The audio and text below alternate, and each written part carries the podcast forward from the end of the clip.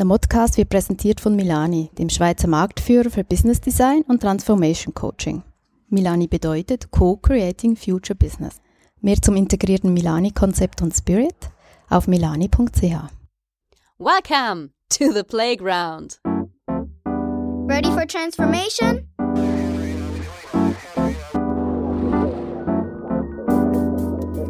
Modcast, the Masters of Transformation podcast.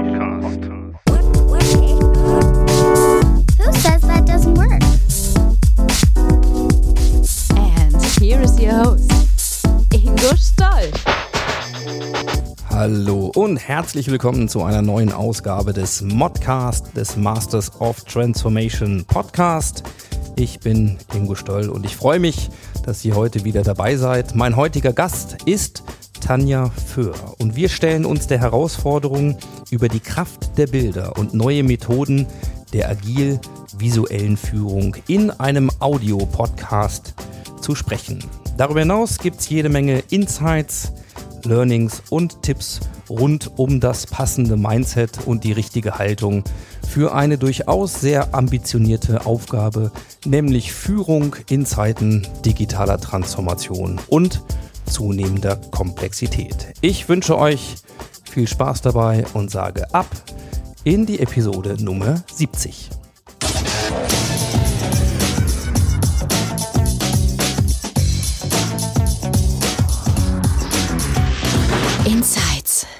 Wir sind heute zu Gast. Wir sind heute zu Gast in Hannover und zwar zu Gast bei der Gastfreundschaft. Wer das von euch nicht kennt, ist eine ganz, ganz tolle Location. Wenn ich euch beschreiben müsste, was wir gerade so sehen, die Tanja Föhr und ich, äh, dann haben wir hier ein ganz kuscheliges, kleines, nettes Gesprächszimmer für unseren Talk, äh, den wir hier für euch und mit euch machen wollen und gucken quasi so über die Dächer Hannovers, denn äh, wir sind quasi auf einem Parkhaus oben drauf und hier gibt es eine ganz, ganz wunderschöne Location, richtige Atmosphäre. Ja, und wenn alles passt, dann sind auch die richtigen Leute da. Insofern, Tanja, erstmal vielen Dank, dass du dir Zeit genommen hast heute. Schön, dass ich kommen durfte, dass du mich eingeladen hast. Ja, das ist schon ganz, ganz lange gewünscht und ja, wir haben so ein bisschen Vorgespräch schon beim Mittagessen heute äh, geführt und habe ich schon verraten, äh, ich lerne immer mehr, dass die richtigen Leute zur richtigen Zeit kommen und von daher ist es kein Zufall, dass du jetzt hier bist und für die, die dich nicht kennen, ich äh, gebe mal so ein bisschen vielleicht Einblick in das, was man da lesen kann üblicherweise über dich, äh, nämlich, dass es zwei Themen gibt, die dich schon sehr lange Zeit offensichtlich bewegen und und treiben. Das eine ist das Schlagwort vom Wissenstransfer Mhm. und das andere lautet Innovationskultur. Mhm. So. Und wenn man ein bisschen in deine Bio guckt, dann findet man da ja sehr unterschiedliche und sehr spannende Sachen. Man kann da sehen, dass du mal als Geografin gestartet bist, dass du ähm, Unternehmerin bist, dass du Visual Agile Coach bist oder ein visuell agil Coach, wie auch immer man das aussprechen mag. Äh, du bist als Moderatorin unterwegs, ähm, auch da in Kombination. Du ähm, gibst selber Talks, bist ein Trendscout, das heißt, die Themen, mit denen du dich beschäftigst, sind eben nicht die Evergreens, sondern eher die Themen, die in die Zukunft gerichtet sind. Du hast eine Gastdozententätigkeit, aber auch ähm, ja an der, also für, quasi für interdisziplinäre Arbeitswissenschaften hier in Hannover. Äh, du hast ein Buch geschrieben, das haben wir auch so ein bisschen als anders genommen, oder soll ich sagen gezeichnet? Ich Ja, weiß nicht, wie ist es denn? Es ist mehr gezeichnet. Ein Buch gezeichnet, äh, gestaltet, sagen wir mal so, ähm, über das wir heute auch ein bisschen sprechen wollen. Ja, und abschließend äh, kann ich verraten, dass wir uns schon eine Weile kennen, einfach aufgrund der geografischen Nähe, aber auch aufgrund der Nähe der, der Themen. Und ich eben noch gerne zurückdenke an äh, eins unserer letzten intensiven Gespräche irgendwo auf anderen Dachterrassen äh, zum Thema visuelles Führen, ähm, haben wir das damals so genannt. Ähm, und deswegen, heute soll es um, ja, äh, wenn ich das Visual Agile Coaching nehme, eigentlich mindestens um drei Sachen geht, nämlich um das Virtuelle und die Möglichkeiten äh, im Kontext von Führung, im Kontext von Coaching, ja, und agil hat was mit den Dingen, neue Wege gehen, anders machen, anders arbeiten, anders denken zu tun. Also es ist eine wunderschöne Melange aus äh, verschiedenen Dingen. Und so als Einstieg äh, würde ich gerne mal die Frage stellen, wenn, wenn es ein Bild gibt, oder du eins zeichnen dürftest, zu Tanja Föhr, ja, wie, wie sieht denn das Bild aus? Nicht fertig.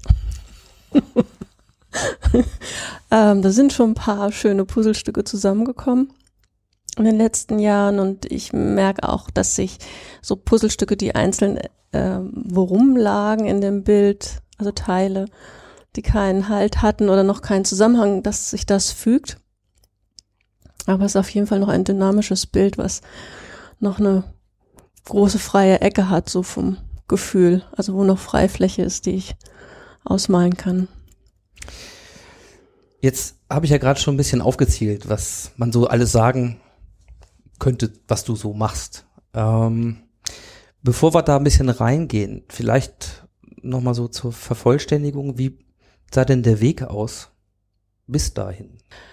Genau, also nach dem Geografiestudium Landschaftsplanung und dann Quereinstieg in eine Agentur, da verschiedene Führungspositionen gehabt, daran später eine Umweltkampagne geleitet, dann fürs Bundesfamilienministerium gearbeitet. Und interessant waren sechs Jahre im Innovationszentrum Niedersachsen und so als Think Tank für die Landesregierung ist eine Tochter vom Land Niedersachsen, haben wir das Wirtschaftsministerium beraten.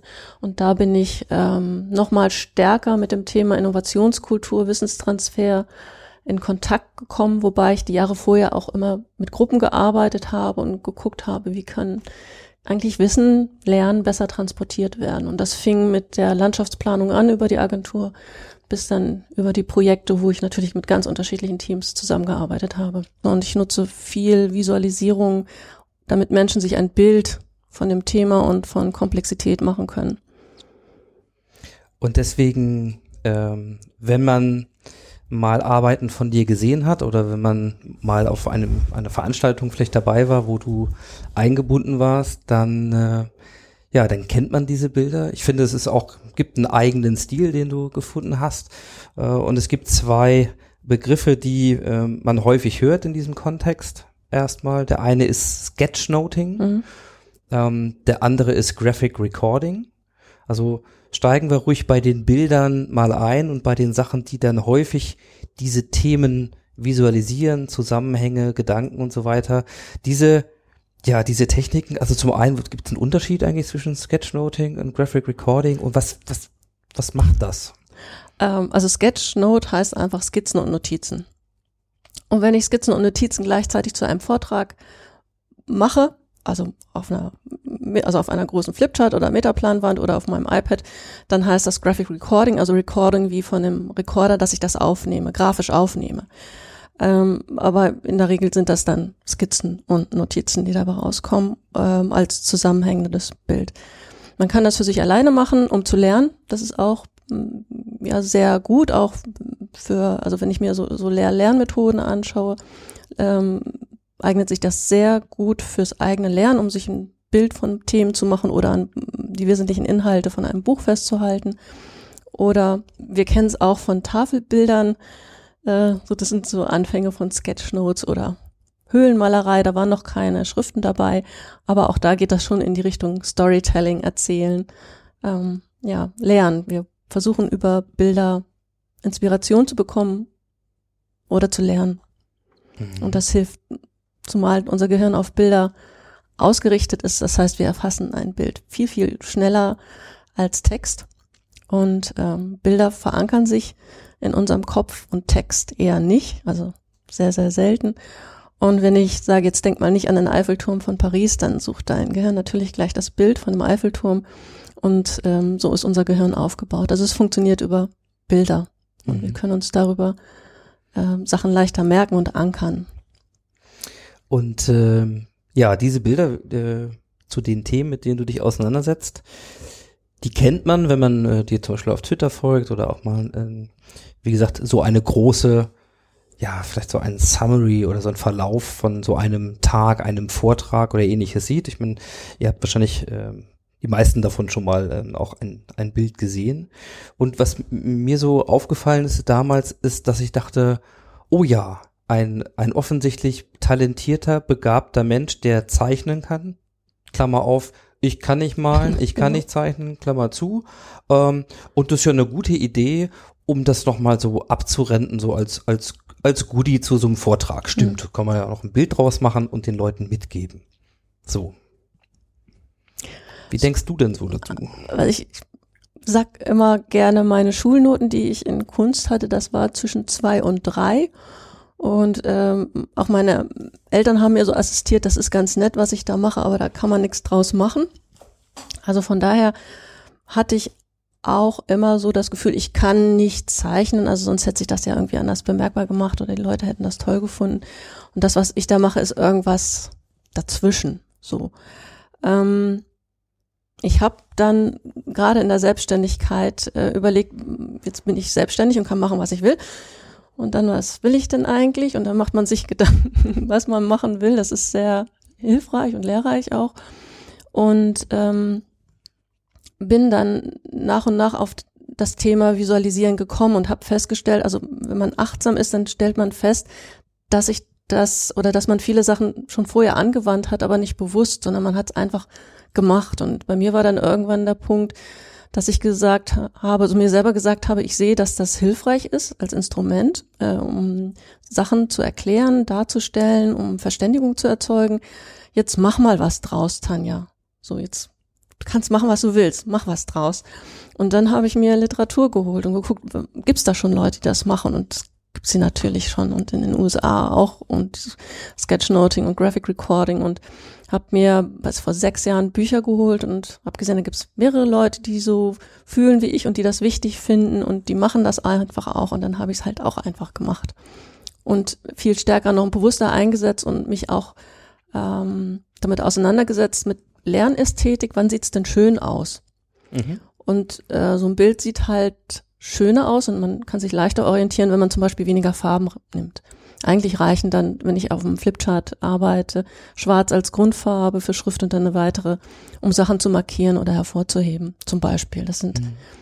ganz einfache Sachen und das versuche ich im Moment dann auch weiterzugeben. Das heißt, dass nicht nur ich zeichne, sondern mehr, mehr Führungskräfte auch und die kommen natürlich auch und sagen, sie können nicht zeichnen und dann sage ich, super, da können wir was draus machen.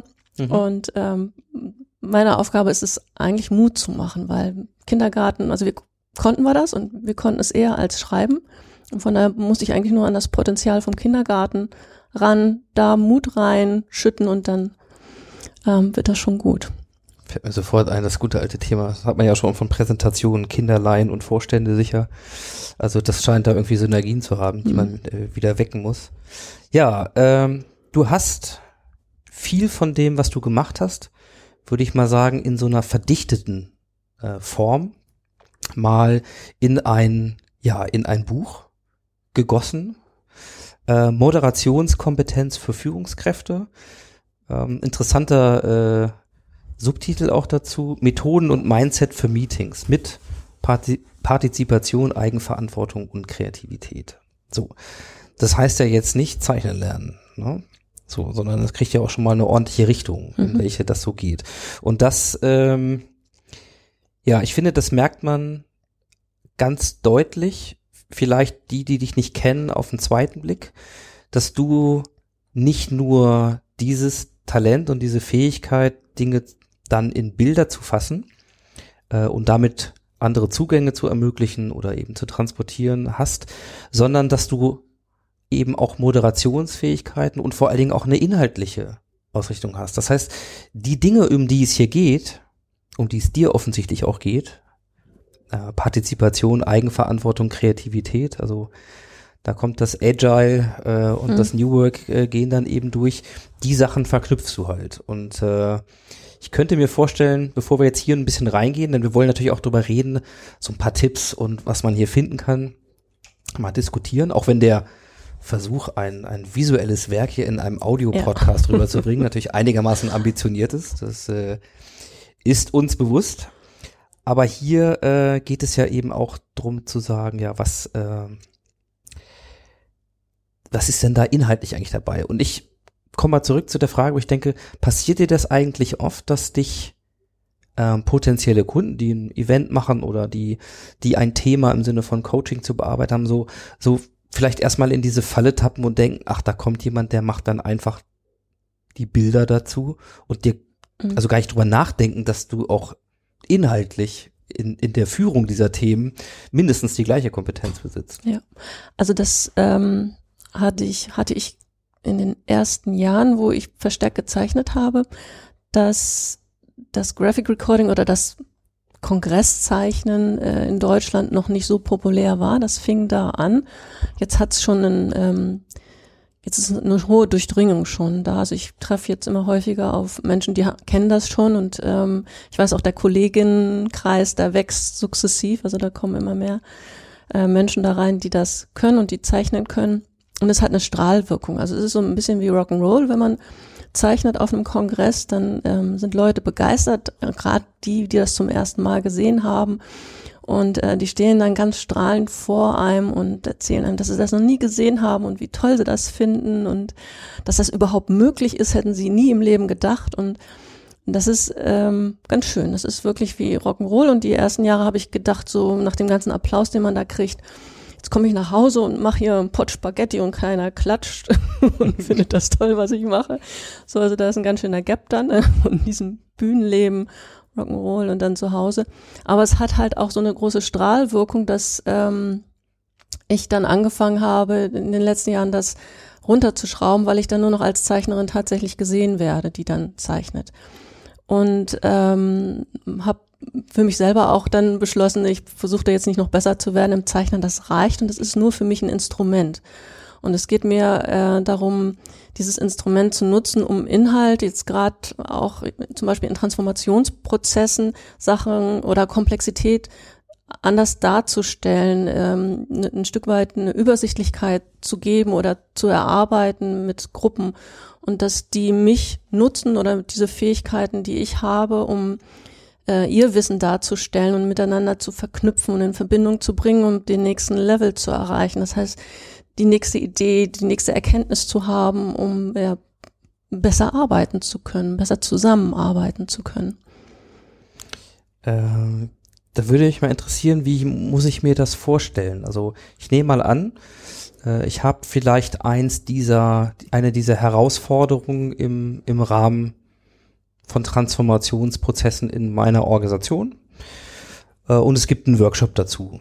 Keine Ahnung, gemischte Gruppe, wie mhm. auch immer. Äh, und da geht es darum, auf eine neue Erkenntnis, den nächsten Level zu kommen.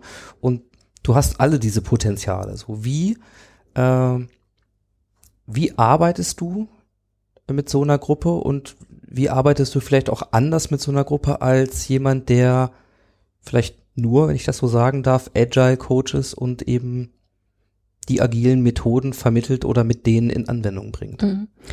Ähm, also ich fange meistens bei den meisten Workshops, die ich mache, unabhängig vom Thema, mit einem Big Picture an. Das heißt, ähm, wir haben ein Thema, meinetwegen auch agil als Thema, wir wollen jetzt agil werden und dann frage ich die Gruppe so, was heißt das denn? Was wissen Sie darüber? Und ich zeichne einfach mal mit. Und dann drehe ich den, den Rücken zu und fange an, erster Begriff, der genannt wird, halt zu zeichnen. Und dann baut sich eine Story auf. Das heißt, die Leute gucken mir zu beim Zeichnen, sehen den Begriff und das, was ich gezeichnet habe, kommen assoziativ wieder auf den nächsten Begriff, sagen mir den und dann entwickelt sich was. Das heißt, die schauen mir zu beim Zeichnen, denken drüber nach, was ist da jetzt alles schon an Begriffen und Themen und Bilder gefallen und stimmt, das gehört ja auch noch dazu. Und was ich dann im ersten Moment mache, ist Gruppenwissen sichtbar. Mhm. Und das Bild, das bleibt auch hängen, weil ich habe dann, also irgendwann wird es dann weniger und ich frage, so sind jetzt alle wichtigen Punkte auf dem Bild drauf, fehlt noch was und wenn das dann gut ist für den Moment, dann bleibt das da hängen und ich weiß dann, was ist da die Gruppe weiß auch, was ist bei den anderen da und dann können wir überlegen, so wo sind jetzt die nächsten Punkte, die wir erarbeiten müssen, damit ihr weiterkommt in der Gruppe. Mhm. Und ähm, weil ich einen, einen großen Methodenkasten habe, kann ich in der Situation dann auch entscheiden, äh, wie die nächsten Schritte sind. Ob wir dann in einer kleinen Gruppe, das ist meistens der Fall, weil ich, wenn ich in einer Gruppe von drei, vier Leuten bin, bringe ich mich intensiver ein, als wenn es eine sehr große Gruppe ist. Und das ist wieder dieser partizipative Moment, den ich da auch ähm, bewusst nutze, das Wissen von vielen einfangen ähm, über Kleingruppenarbeit. Und dann lasse ich die im nächsten Schritt das erarbeiten, dass die zum Beispiel, ähm, was ich in Vierergruppen sich vor einem Flipchart dann positionieren sollen und halt ähm, formulieren sollen, wie mh, welche Lücken sie noch sehen in ihrer Organisation bei dem Thema Agil und was ihrer Meinung, meiner, meiner, nach ihrer Meinung, jetzt habe ich ein Dings drin, äh, Ihrer nach, Meinung nach, ne? äh, genau, die nächsten Schritte sind, um diese Lücke zu füllen. Und dann sage ich, okay, ihr habt jetzt 20 Minuten, eine halbe Stunde Zeit und dann machen wir kurz Präsentation. Und auch da kann ich dann wieder sehen, es ist festgehalten, visualisiert von den Gruppen. Ähm, die haben sich selber Gedanken gemacht, die haben sich untereinander ausgetauscht, wissen jetzt, was die in der kleinen Gruppe wissen, sehen, wo die anderen Bedarfe sehen und dann gucken wir nochmal im Plenum und haben diese Kurzpräsentation. Das heißt, ich weiß dann auch, was meine Kolleginnen und Kollegen dann denken zu dem Thema und wo die Bedarfe sehen. Und dann kann ich ähm, die wichtigsten Punkte oder die Punkte wieder rausgreifen und auflisten und sage, okay, jetzt haben wir hier die Punkte, da gibt's Überschneidungen, die können wir zusammenfassen. Ähm, aber jetzt möchte ich mal wissen, was sind eigentlich jetzt die wichtigsten Punkte, die wir bearbeiten müssen, auch heute. Und jeder hat mal drei Striche und macht die drei Striche an die Themen, wo er sagt, dass die am wichtigsten sind.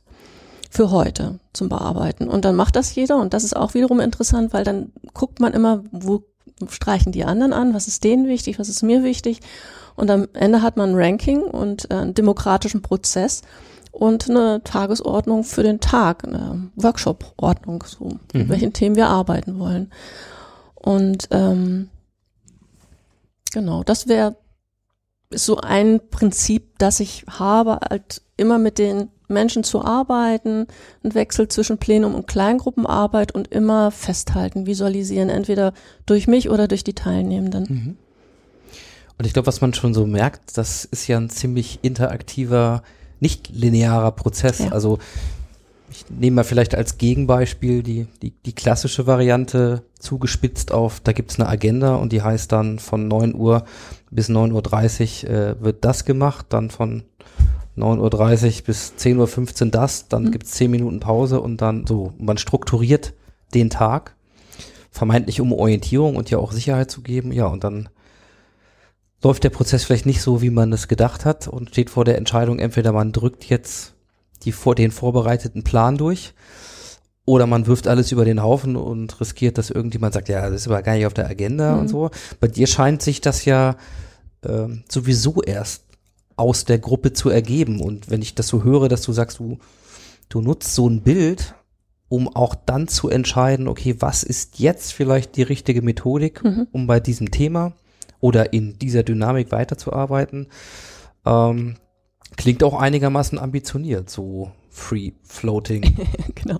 Ich habe letztens, da hatte ich äh, zwei Tage Workshop mit einem Verkehrsunternehmen, Führungskräfte, nur Männer.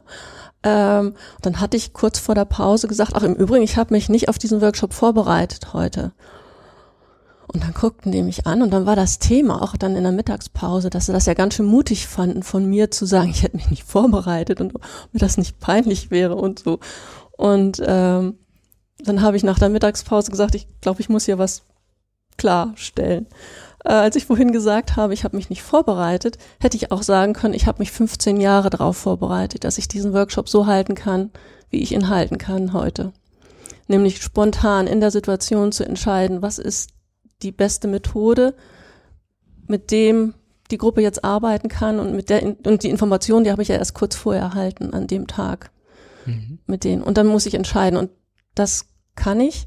Es braucht eine hohe Aufmerksamkeit. Also ich, ähm, ist, ähm, also ich bin dann schon kaputt abends, aber ich glaube oder das kriege ich auch als Feedback wieder, dass das gut für die Gruppe ist, dass es nicht standardisiert ist, sondern dass ich mich auf die einlassen kann, dass ich dem Prozess vertraue, dass ich nicht alle Antworten haben muss, sondern dass die Gruppe die findet, die Antworten. Und in diesem Wechsel zwischen ähm, ich gebe Impuls rein, ich gebe auch eine, eine Erfahrung von mir rein oder Wissen, was ich weiß und dass ich Wissen von denen abfrage und einfordere und dass die das untereinander teilen, entsteht, glaube ich, ein interessanter Mix, der bereichernd ist, sowohl für mich als für die Teilnehmenden dann auch. Mhm. Und dann können die tatsächlich damit was anfangen, glaube ich. Also ist das Feedback, das ich bekomme. Ah, doch, das, äh, das würde ich mal äh, absolut nicht in Frage stellen, Mhm. ganz im Gegenteil.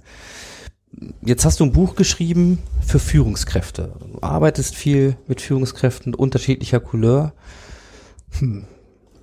du hast gerade ein Beispiel genannt, alles Männer, ja, Mhm. so, äh, also das heißt, das Thema Führung, Leadership, wie auch immer, ist natürlich ein riesen, ein Riesenthema, aber eins, was man überhaupt nicht trennen kann von Veränderung, Transformation, diesen Schlagworten, anders arbeiten, agiler und so weiter. Jetzt hast du gerade gesagt, naja, das hatte, das hat 15 Jahre äh, Investition in Erfahrung, Methoden, Kompetenz, die Intuition, äh, der Intuition auch wirklich zu vertrauen, dass das dann der richtige Prozess ist, oder vielleicht auch auszuhalten, wenn es mal hakt, so all diese Dinge.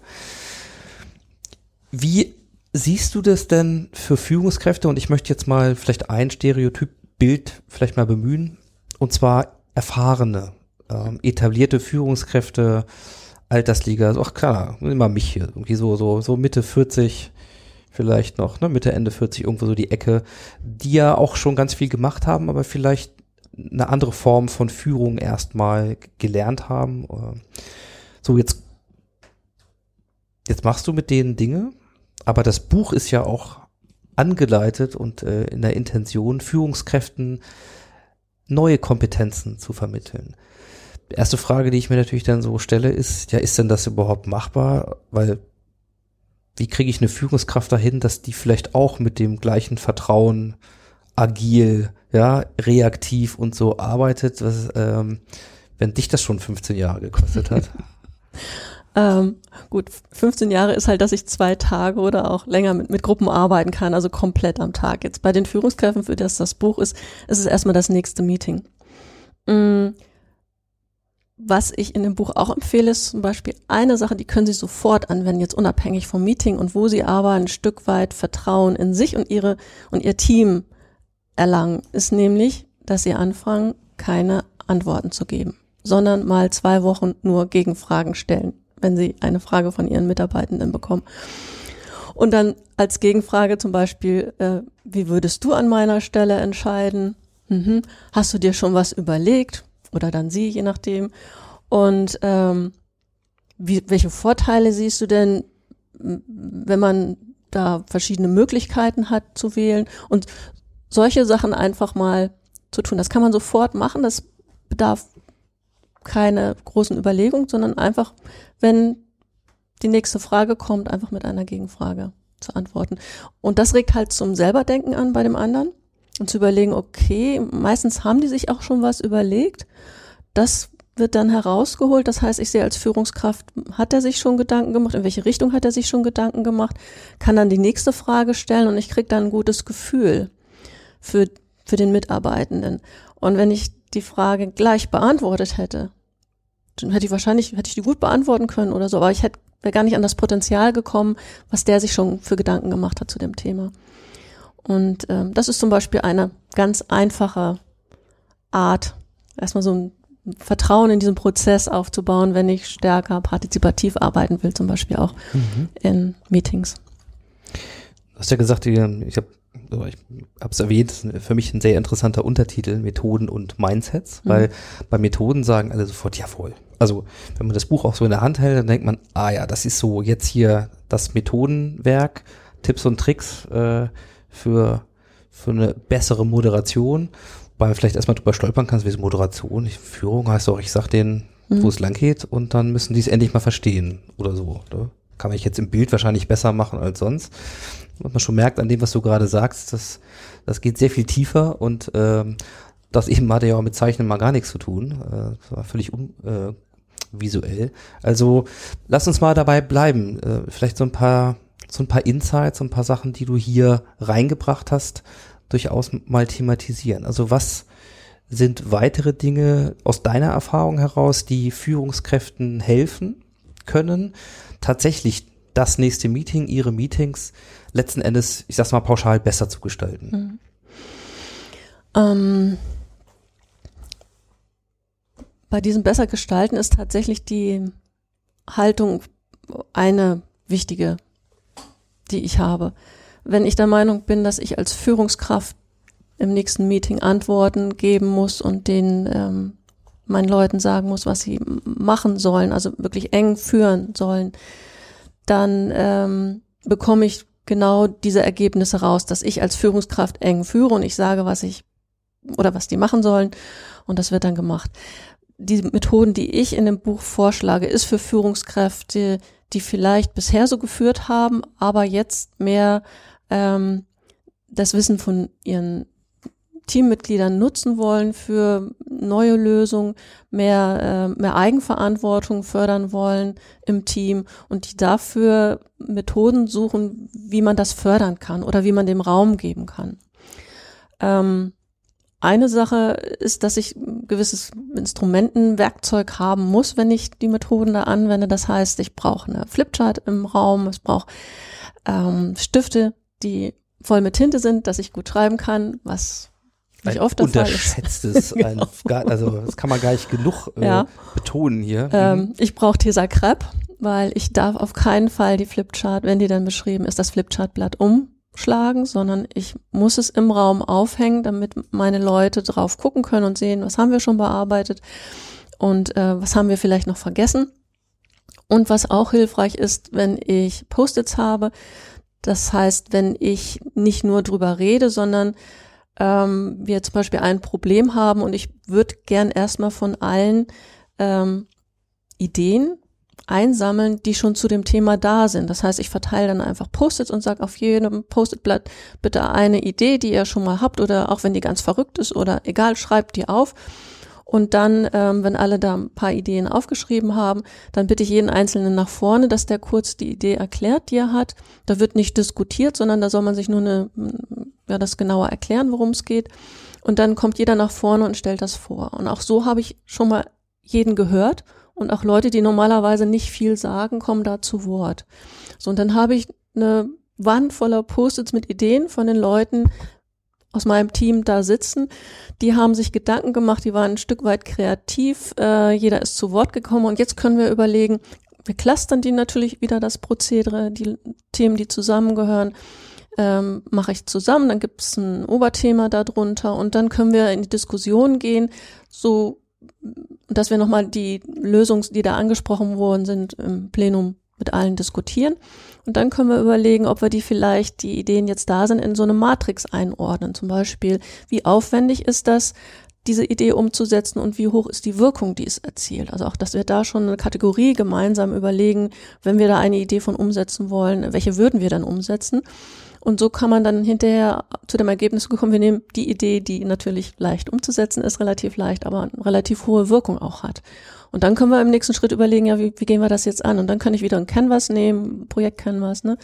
Was brauchen wir dazu? Wer kann uns unterstützen? Wer macht was? Ich kann auch eine Kanban-Board einrichten. Auch das ist zum Beispiel eine Sache, die ich fast jedes Mal erzähle und die dankbar aufgenommen wird von Führungskräften, weil immer, ja, viele Führungskräfte einfach nicht wissen, was eine Kanban-Board ist und wie schnell die über Post-its überall äh, anzubringen ist. Ja, und jeder hat schnell so eine Projektübersicht, was ist zu tun, ähm, was ist in Arbeit und welche Sachen haben wir fertig gemacht.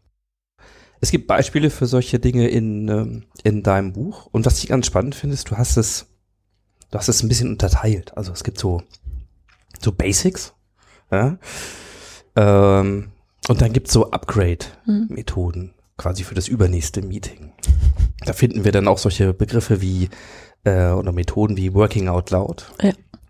Haben wir hier auch schon äh, behandelt mit John Stepper beispielsweise und ähm, Sabine Kluge und Co. So, also ähm, wo würdest du sagen, sind sind dann so Potenziale, die du besonders spannend findest in diesen Upgrades, also quasi so für Fortgeschrittene? Eins ist das Layered Process Audit, was ich da auch vorstelle. Das habe ich vor zwei Jahren kennengelernt. Das finde ich eine sehr schöne, wieder ja partizipative Methode, ähm, um Prozesse zu verbessern auf Augenhöhe. Und zwar ist das so, dass man auf einem DIN A4-Blatt mh, würde ich jetzt, wenn ich jetzt Führungskraft wäre, würde ich mit meinem ersten Mitarbeiter ein Gespräch führen und den fragen, so hör mal her, wir wollen insgesamt ja besser werden in dem, was wir tun. Wenn ich dich jetzt einmal im Monat fragen würde, mh, also Dinge, damit diese, damit ich weiß, wie du deine Arbeit machst, was müsste ich dich fragen? Das heißt, ich erarbeite mit dem Mitarbeitenden die Fragen, die ich ihn einmal im Monat fragen kann, damit er die beantwortet und Gefühl für seine Arbeit bekommt, ob er die auch so gut gemacht hat, wie er die machen möchte Mhm. und an alles gedacht hat. Das heißt, ich denke mir die Fragen nicht aus, sondern der andere denkt es sich aus. So, und dann habe ich ein Ampelsystem und wenn immer alles grün ist, dann ähm, tauschen wir die Fragen aus. Also wenn das ein paar Mal grün geworden ist. Bei dem Orangen ist es so, dann kann er oder sie das selber schnell beheben, dass sagen, oh, habe ich nicht dran gedacht, ah, ist blöd gelaufen, kann ich aber machen, ändere ich sofort. Oder wenn da rot steht, ähm, dann ist es mh, eine Sache, die kann er oder sie nicht alleine lösen, sondern dann muss ich oder jemand anders das regeln. Dann braucht man einen neuen Rechner oder also irgendwas ist da ein größeres Problem, was er allein oder sie halt nicht lösen kann. So und diese diese Meetings, also wo man diese Fragen stellt, die dauern auch höchstens so zehn Minuten und man kann im zwei, drei Wochen Rhythmus oder vier Wochen Rhythmus machen und dann geht man mit jedem äh, Mitarbeitenden durch und was auch vorgesehen ist bei der Methode, dass die Führungskräfte untereinander auch sich Fragen stellen. Mhm. Das heißt, wenn wir jetzt beide Führungskräfte wären, würde ich dir sagen, okay, wenn wir uns in drei Wochen wieder treffen, ich möchte die und die Sachen besser machen, stell mir mal die Fragen dann. Und Mhm. dann gucken wir mal, ob ich das eingehalten habe und ob ich das überhaupt gemacht habe oder so, Mhm. dass ich da sukzessiv eine Verbesserung bekomme. Genau, und das finde ich eine ganz spannende Methode, wo ich, wo jeder also als Mitarbeiter selber wieder äh, ja die Verantwortung trägt, was muss ich eigentlich tun, damit ich besser werden kann äh, in dem, was ich tue und was möchte ich, wo möchte ich überhaupt besser werden. Und für die Führungskraft ist es natürlich interessant, weil man dann so einen Einblick kriegt in äh, das Tun des anderen Mhm. und was dem wichtig ist. So auch, auch da sind es wieder kluge Fragen, Mhm. die man dann gemeinsam erarbeitet. Wie, wie stehst du zu solchen Methoden, die versuchen, innere Bilder zu visualisieren? Also, wir haben ja vorhin von dir gehört, du ähm, nutzt das, um zum Beispiel Big Picture Mhm. zu entstehen, also quasi wissen, was da ist, zu visualisieren. Ähm, es gibt ja auch Methoden wie zum Beispiel Lego Series Play oder mal relativ einfach äh, mit so einer Gruppe kann man auch arbeiten und sagen, jetzt malt jeder mal ein Bild unserer Gruppe. Und dann, was da kommt, ist dann häufig eben mehr oder bei Lego Series Play durch Begreif, Begreifen tatsächlich noch so ähm, Aspekte, die vielleicht unbewusst sind. Ähm, sind das Sachen, die du auch nutzt? Also bei den Aufträgen, die ich bisher hatte, noch nicht, weil ich nicht in einem, oft nicht in einem Coaching-Gespräch bin. Also wenn ich coache mit Führungskräften, dann, dann ja, also in so einem persönlichen Bereich. In der Gruppe bisher noch nicht, weil es darum noch nicht ging bei den Themen, die ich bearbeitet habe. Mhm. Ich mache Design Thinking Prozesse. Da ist es natürlich dann Thema, dass wir uns ein Bild machen oder uns in jemand anderes hineinversetzen aber noch nicht äh, so stark mit den inneren Bildern. Habe ich bisher noch nicht gearbeitet. Mhm. Dann ähm, versuche ich mal vielleicht den, den Fokus beim Thema Führung und Führungskräfte, für die du jetzt arbeitest, mal ein bisschen aufzuziehen, weil, glaube ich, sehr gut auch sehen, in welcher Art und Weise du deine ja, Methoden dann auch nutzt und was aus deiner Erfahrung auch hilfreich ist. Wie siehst du diese Herausforderung insgesamt heute Führungskraft zu sein in unserer gerne mal zitierten VUCA-Welt, wo das mit den, ja, äh, ich komme eigentlich gut vorbereitet irgendwo hin und habe meine Struktur und dann passiert irgendwas. Und dann kann ich das plötzlich alles nicht mehr nutzen oder so wie wir das immer gemacht haben, Mhm. funktioniert es plötzlich nicht mehr oder hm, ist ja für viele eine, eine schwierige Situation auch oder so eine gefühlte Verunsicherung. Man weiß nicht so richtig, was von den Dingen, die man kennt und die Methoden, die man hat, macht man weiter? Wo öffnet man sich für das Neue und wie? Also, was ist so deine Erfahrung? Wie, wie erlebst du Führungskräfte dieser Tage? Mm, Wenn die mich ansprechen, dass ich für die arbeite, dann ähm, wurde ich meist empfohlen. Also die wissen äh, was von mir oder waren auf meinen Seiten. Und ähm, auf meinen Seiten erzähle ich halt sehr viel von dem, was ich erfahren habe, wie ich das wahrnehme und was für Ideen ich habe, um Themen anzugehen oder Lösungen zu finden. Das heißt, die können sich oder haben sich in der Regel schon ein Bild von mir gemacht Und ähm, ich treffe häufig auf Führungskräfte, die sich freuen, in dieser Zeit zu leben, weil sie endlich so führen dürfen, wie sie wollen. Mhm. Und wie sie es schon immer gerne gemacht hätten. Also wo ein Grundbedürfnis von denen erfüllt wird. Und das ist wirklich, also gerade in den letzten Wochen war das häufiger, wo ja, wo ich dann Menschen getroffen haben, die mich angestrahlt haben und haben gesagt, genau dieses agile Arbeiten, das ist genau meins, New Work und ich habe endlich so das Gefühl, dass da was aufbricht und halt gut ist und da gehöre ich rein. Mhm. So, und das ist schön zu sehen. Also so solche Menschen, auf die treffe ich halt häufiger als die, die verängstigt und verunsichert sind. Mhm. Ich glaube, die engagieren mich noch nicht so. Ich weiß nicht. Äh, Also irgendwie bin ich ein Verstärker für die. Also Menschen und Führungskräfte, die mich engagieren, die suchen Verstärker und jemand, der ihnen Kraft gibt. Ja. Und das merke ich immer. Und ich bin dann, freue mich so, wenn ich was sage und das trifft auf fruchtbarem Boden und die nehmen das auf und denken, ja, sie sagen genau das, was ich gefühlt habe und äh, was ich auch so sehe. Und das ist schön, dass sie das so sagen. Das bestärkt mich, das zu tun, was ich gerade tue. Und ähm, oder neue Sachen auch zu tun. Mhm. Und das ähm, ist schön an der Arbeit. Mhm. Ich sehe natürlich, wenn ich zum Beispiel wieder jetzt im Verkehrsunternehmen diese Gruppe von Führungskräften habe, da schreien nicht alle Hurra, da sind halt natürlich ein paar dabei, die sind dankbar, dass sie den Stups jetzt auch von mir kriegen. Und andere, die da skeptisch sind und denken, okay, hört sich alles ganz plausibel an. Ähm, aber ich weiß noch nicht, Mhm. so, ob das bei uns funktioniert und wo natürlich Vorbehalte da sind und wo die eigene Sozialisation natürlich auch denen sagt, nee, das kann gar nicht funktionieren. Ob, also wo einfach so innere Dialoge dann stattfinden, das merke ich und ähm, auch da sage ich, es ist okay, also jeder ist so, wie er gerade ist und jeder soll sein Tempo gehen und seinen Weg, wo er sich wohlfühlt. Weil das ähm, ist auch immer der Einstieg, egal wenn ich mit Menschen arbeite, sage ich immer, ich biete ihr einen Supermarkt an, nehmen sich nur das, was passt und bleiben sie authentisch und es muss ihrs werden ja, und nicht meins. Und ähm, dann braucht man sich auch nicht zu streiten, was jetzt richtig oder falsch ist, weil es gibt ganz viele richtige Wege und Mhm.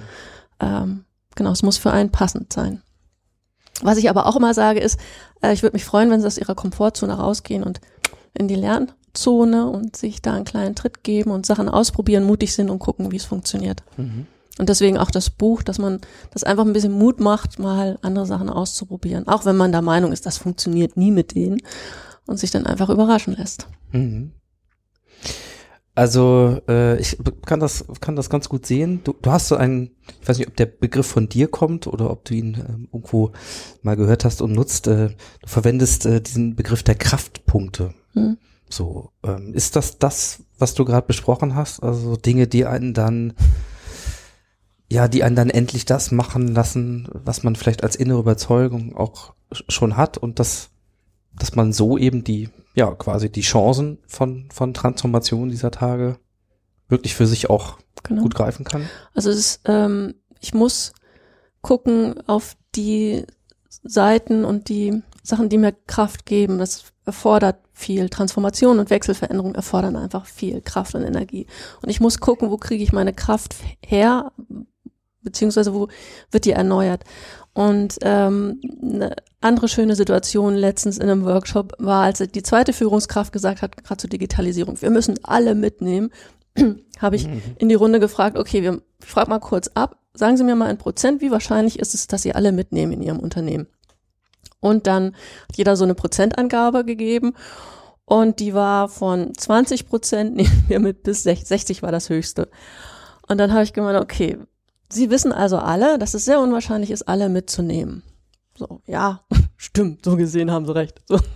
Und dann habe ich denen äh, eine äh, so eine Normalverteilung über Bevölkerung also äh, gegeben, ähm, wie wir ähm, ja wie wie die Verteilung von Menschen sind, die halt sich freuen, zum Beispiel, wenn was Neues kommt und verweigern. Und man hat am Anfang von so einer Kurve, also es, die fängt klein an, steigt dann relativ steil auf und fällt dann genauso wieder nach hinten ab. Und wir haben am Anfang die Innovatoren, also die Menschen, die sich freuen, äh, wenn was Neues kommt und sofort Hurra schreien oder selber neue Ideen haben und was reinbringen ins Unternehmen. Und dann haben wir eine relativ große Gruppe von Menschen, die so Zweifel haben und die denken, na, könnte klappen, ich weiß nicht, aber wenn das okay ist, dann würde ich das auch machen. Also die einfach nur Futter brauchen und die machen da mit. Und danach kommt eine relativ große Gruppe an Menschen, denen ist es eigentlich egal, so, ob das jetzt kommt oder nicht. Und die machen das mit, wenn es alle machen. So. Und am Ende sind dann halt die Verweigerer, die haben das in der Zukunft, in der Vergangenheit nicht gebraucht, die brauchen das heute nicht und morgen brauchen sie es auch nicht. So. Die werden das halt nie machen. Und das ist wieder so eine relativ kleine Gruppe wie die Innovatoren so am Ende. So, und das heißt, der Kraftpunkt, wenn ich was im Unternehmen bewegen will, dann sind es halt die Leute, also die sofort Hurra schreien oder die sich das gut vorstellen könnten, wenn halt bestimmte Sachen geklärt sind. So, und da muss ich gucken, was, welches Futter muss ich denen geben, damit die loslaufen. Und ich muss nicht die Verweigerer überzeugen von irgendwas oder die, die mitmachen, wenn erst alle mitmachen sondern ich muss gucken, wo sind die Leute, die Lust haben, mitzulaufen. Und was muss ich tun, was brauchen die, damit die mitlaufen. Und das sind nicht alle, sondern das sind am Anfang wenige, es braucht auch eine Zeit lang, bis ich die identifiziert habe. Und dann werden das mehr und mehr. Und nichts wirkt so gut, wie wenn jemand von einem Thema begeistert ist und das halt jemandem anderen erzählt. Und das sind Kraftpunkte. Mhm. Ja, ich glaube, dass äh, ich hoffe, viele von euch, die das jetzt hören, äh, haben da Bilder zu und, und denen fallen Situationen ein, wo man dann in so eine Dynamik kommt. Und es bestätigt ja auch wieder mal, dass, auch das kann man sicherlich äh, gut in einem Bild sehen, dass Veränderung eben nicht als Big Bang passiert, äh, genauso wie ähm, Harald Schirmer hat das äh, auf einer Veranstaltung neulich auch mal so schön gesagt, Mark Zuckerberg sicherlich nie beim Start irgendwie vorhatte, ein digitales Imperium zu bauen. ja, ähm, so, sondern es gibt, aber wenn man, wenn man sich an manchen Prozessen dann mal, äh, wenn man innehält und mal zurückguckt, dann sieht man eben auch, dass die vielen kleinen Schritte äh, dann doch wahnsinnig viel bewegen, auch wenn es einem in dem Moment selber immer vielleicht anders vorkommen mag oder mhm. häufig anders vorkommen mag. Äh, weswegen es natürlich auch gut ist, sich dann mit, mit anderen zu vernetzen, um das mal äh, transportiert zu bekommen. Also ich glaube, ganz viel von dem, wie, ja, also wie Innovationskultur für dich besser funktionieren kann, äh, ist, glaube ich, schon deutlich geworden in dem, was du so sagst. Ähm, gucken wir vielleicht noch mal ein bisschen ähm, noch größer Metaebene mal so drauf. Was, was fehlt denn noch oder wo fehlt es denn noch aus deiner Sicht? Ähm, wir sind da schon auf einem sehr guten Weg. Ich habe in den letzten Wochen mich mit dem Thema Würde auseinandergesetzt und ähm, Menschenrechte, also auch, dass wir das in unserem Grundgesetz natürlich stehen haben. Äh, die Würde ist unantastbar und was das heißt und dass das viel mit Wertschätzung zu tun hat und auch mit diesem inneren Kompass und ähm, Diversity. Und dann habe ich wenn man noch höher geht und sich anguckt, wie war denn unsere kulturelle Geschichte bisher als Menschheit auf der Welt, dann haben wir im Moment so einen kleinen Ausschnitt, wo wir versuchen, in einer pluralistischen Gesellschaft zu leben, äh, Unternehmen auf Augenhöhe zu führen, ähm, die Unterschiedlichkeiten von Menschen als Potenzial zu sehen. Das ist in den letzten 50 Jahren ist da so viel an Entwicklung gewesen und im Vergleich zu unserer sag mal, ich sage jetzt mal barbarischen Vergangenheit mhm. davor, die über tausende von Jahren ging, haben wir jetzt einen ganz klitzekleinen, sehr fragilen Zeitraum, wo wir einen riesen Sprung gemacht haben in der Art, wie wir zusammenleben wollen, wie wir uns verantwortlich fühlen. Zum Beispiel auch durch das Pariser Klimaabkommen, das war noch nie da, dass wir uns als Weltengemeinschaft gefühlt haben und beschlossen haben, da gemeinsam uns ja äh, einen Vertrag aufzusetzen. Das Ganze ist natürlich sehr problematisch immer noch und hat viele Strömungen, die dagegen sprechen. Also wir erleben das ja gerade in Europa und USA und in anderen Teilen der Welt. Und das ist natürlich bedingt aufgrund der Vergangenheit, die uns was anderes gelehrt haben dieses äh, populistische, wir und die anderen und wir sind die Guten und die anderen sind die Schlechten. Und wir versuchen das gerade in Unternehmen aufzulösen und da eine, eine offenere und vielfältigere Gesellschaft zu ermöglichen und das als Potenzial zu sehen für Unternehmen und für das Zusammenleben Und das finde ich ganz spannend, was da gerade passiert. Mm, würde das gerne weiterhin stärken und ähm, weiß aber auch, es braucht halt für viele Menschen noch mehr eine innere Stärke oder diesen inneren Kompass, von dem wir auch schon gesprochen haben vorher, ähm, dass wir in uns eine Sicherheit haben, die uns Unsicherheiten außen aushalten lassen. Mhm. Und da sind wir dabei, das zu lernen. Und das ist ein schöner Weg. Ist das für dich quasi eine, die Antwort oder eine zentrale Antwort auf die Frage, wo ist der Sinn in, in, in meinem Tun?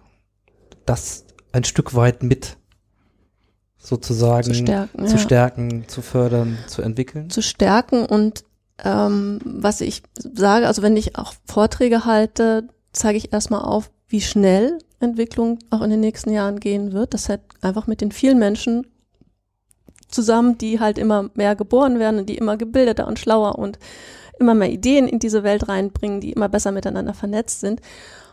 Und wir müssen dieser Schnelligkeit etwas entgegensetzen und das ist Ruhe und Achtsamkeit.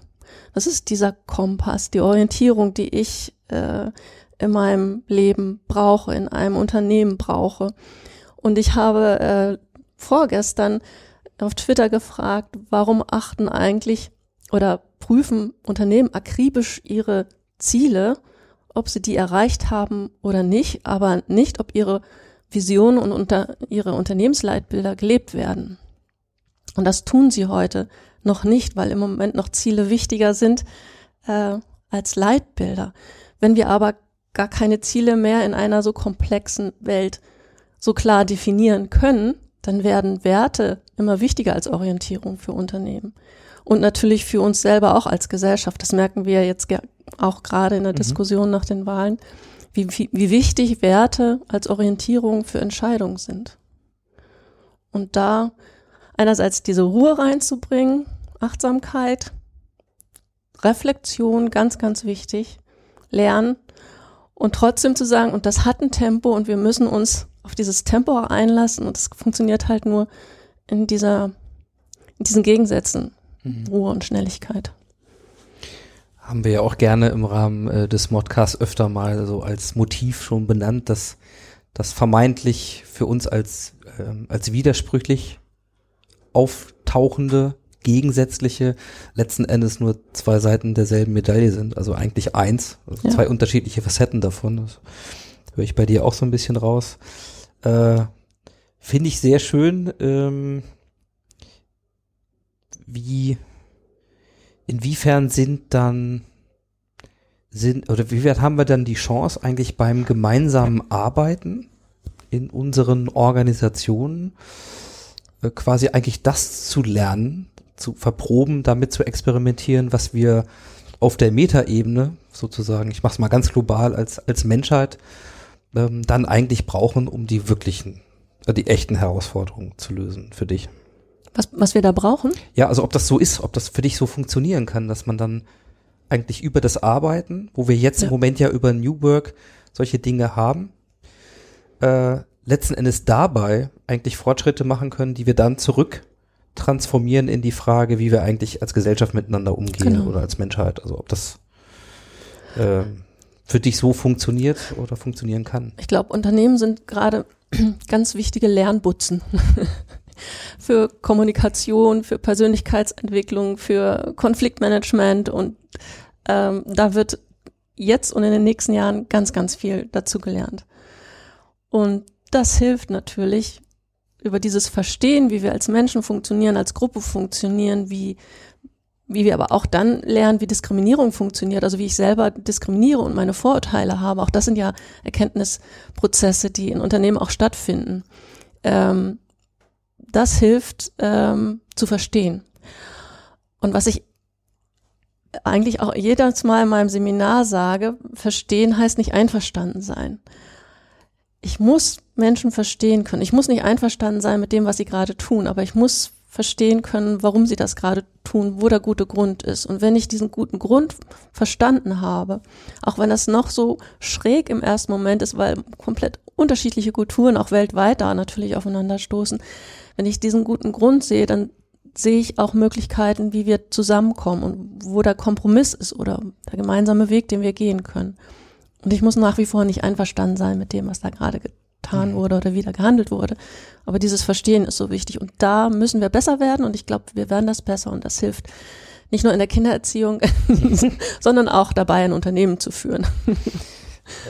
Also ich, äh, ich lasse das genauso stehen. Ähm, und diese Parallel zwischen Führung und Kindererziehung, ähm, auch das haben wir öfter schon mal thematisiert. Wer Kinder hat von euch, der, der weiß, wovon wir da reden. Ähm, ja, äh, dann erwähne ich es noch ganz kurz.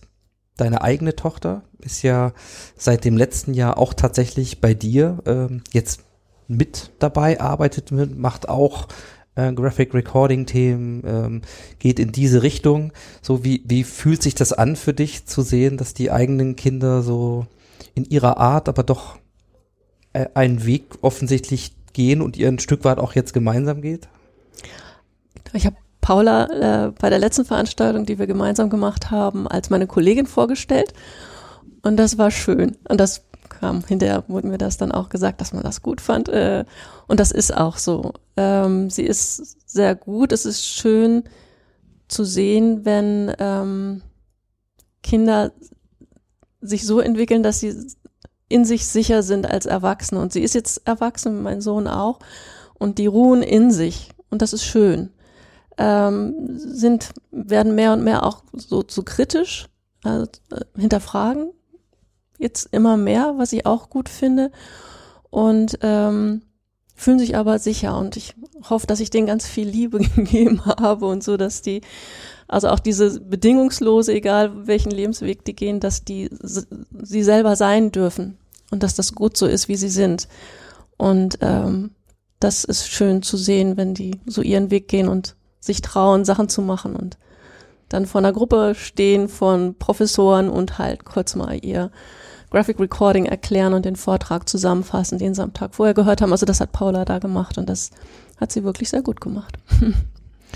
Und äh, um das abzurunden, äh, Sie haben ja mit dir auch quasi ein Vorbild äh, und einen Orientierungswert, wie man mit Transformation, Veränderung eben auch umgehen kann. Du hast mal im Vorgespräch so nebenbei eingeflochten, dass es sechs feste Jobs gab, aus denen du schon selbst rausgegangen bist, ohne zu wissen, was du danach machst und damit auch wieder eine gewisse Sicherheit äh, entsteht. Und auch da greife ich nochmal kurz auf der Harald Schirmer zurück, der sagt, also ähm, wer nach Stabilität sucht, der muss eigentlich Wandel finden, weil das ist das Einzige, was wirklich stabil ist und man kann sicher sein, nach der einen Veränderung ähm, wird auch die nächste noch kommen. Also in diesem Sinne danke ich dir erstmal ganz, ganz herzlich für, für deine Zeit und, und dieses Gespräch. Und wenn man jetzt äh, an dir dranbleiben möchte, wenn man da vielleicht mal gucken möchte, ein bisschen mehr von, von deinen Gedanken und auch den Dingen, die du ja gerne teilst, äh, da so mitnehmen möchte, wo, wo findet man Sachen zu dir? Genau, also auf Twitter unter meinem Klarnamen Tanja Föhr mit OE und H.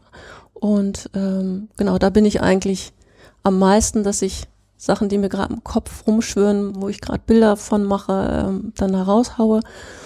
Und ansonsten normal über Xing und so, aber LinkedIn das Übliche, aber Twitter eigentlich Mhm. gerne. Sehr schön. Ja, und ich lege euch das Buch gerne nochmal ans Herz, äh, verbunden mit dem Hinweis auf die Show Notes zu dieser Sendung, zu dieser mittlerweile 70. Äh, Episode. Da findet ihr nochmal einiges auch an der Stelle. Und äh, ja, es lohnt sich, ist, glaube ich, ein ganz wertvolles Ding, genau wie viele deiner Insights. Also vielen, vielen Dank, liebe Tanja. Ich bedanke mich bei dir,